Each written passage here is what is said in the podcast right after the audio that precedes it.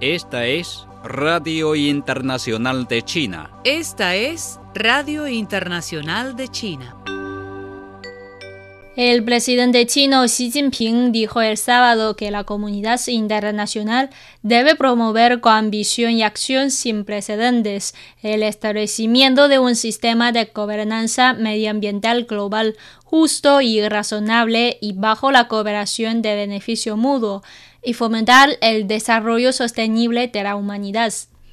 Xi hizo las declaraciones en una carta de felicitación a los eventos con motivo del Día Mundial del Medio Ambiente celebrados en Islamabad, Pakistán, al señalar que este año marca el lanzamiento del diseño de las Naciones Unidas sobre la restauración de los ecosistemas. Xi sostuvo que los eventos del Día Mundial del Medio Ambiente celebrados en Pakistán bajo el tema de la restauración de ecosistemas son de gran importancia.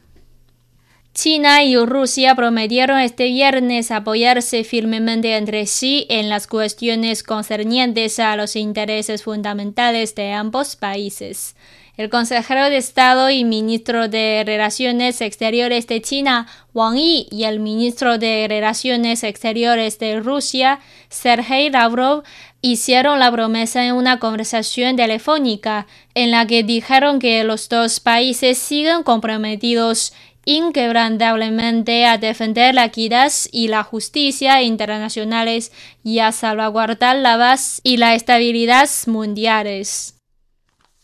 El viceprimer ministro chino Han Zheng pidió este viernes realizar esfuerzos para avanzar en la reforma del sistema de adquisición centralizada de medicamentos de China y fortalecer la supervisión del uso de fondos de seguros médicos para beneficio de las personas. Han, también miembro del Comité Permanente del Buró Político del Comité Central del Partido Comunista de China, hizo las declaraciones al presidir una reunión sobre seguridad de la atención médica. Al subrayar la expansión de la cobertura de la adquisición centralizada de medicamentos, Han pidió hacer esfuerzos para garantizar el suministro y la calidad de los productos médicos que ganan licitaciones en el sistema de adquisición centralizada. El presidente dominicano Luis Abinader se aplicó este viernes su segunda dosis de vacuna contra la COVID-19 Sinovac biológico de procedencia china. Eso dolió menos que un pellizco de Raquel, manifestó el mandatario en alusión al pinchazo que recibió en su brazo. El gobernante acudió a un centro de vacunación ubicado en la escuela Benito Juárez del populoso sector Cristo Rey en la capital dominicana, donde además inspeccionó cómo se desarrolla la jornada de inoculación.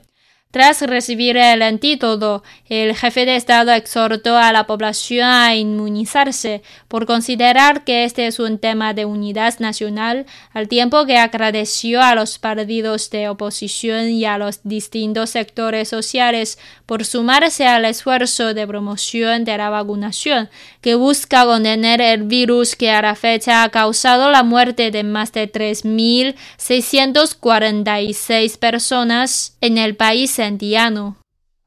El regulador de medicamentos de Nepal ha aprobado la vacuna contra la COVID-19 desarrollada por la compañía farmacéutica china Sinovac Biotech para uso de emergencia en el país, que está sufriendo una mortal segunda ola de la pandemia. Se trata de la segunda vacuna china que ha obtenido la aprobación del Departamento de Administración de Medicamentos para uso de emergencia en Nepal, que también ratificó una vacuna del Instituto de Productos Biológicos de Beijing bajo Sinopharm. Según una nota publicada el viernes por el departamento, la vacuna de Sinovac fue aprobada para la inmunización de personas mayores de 16 años.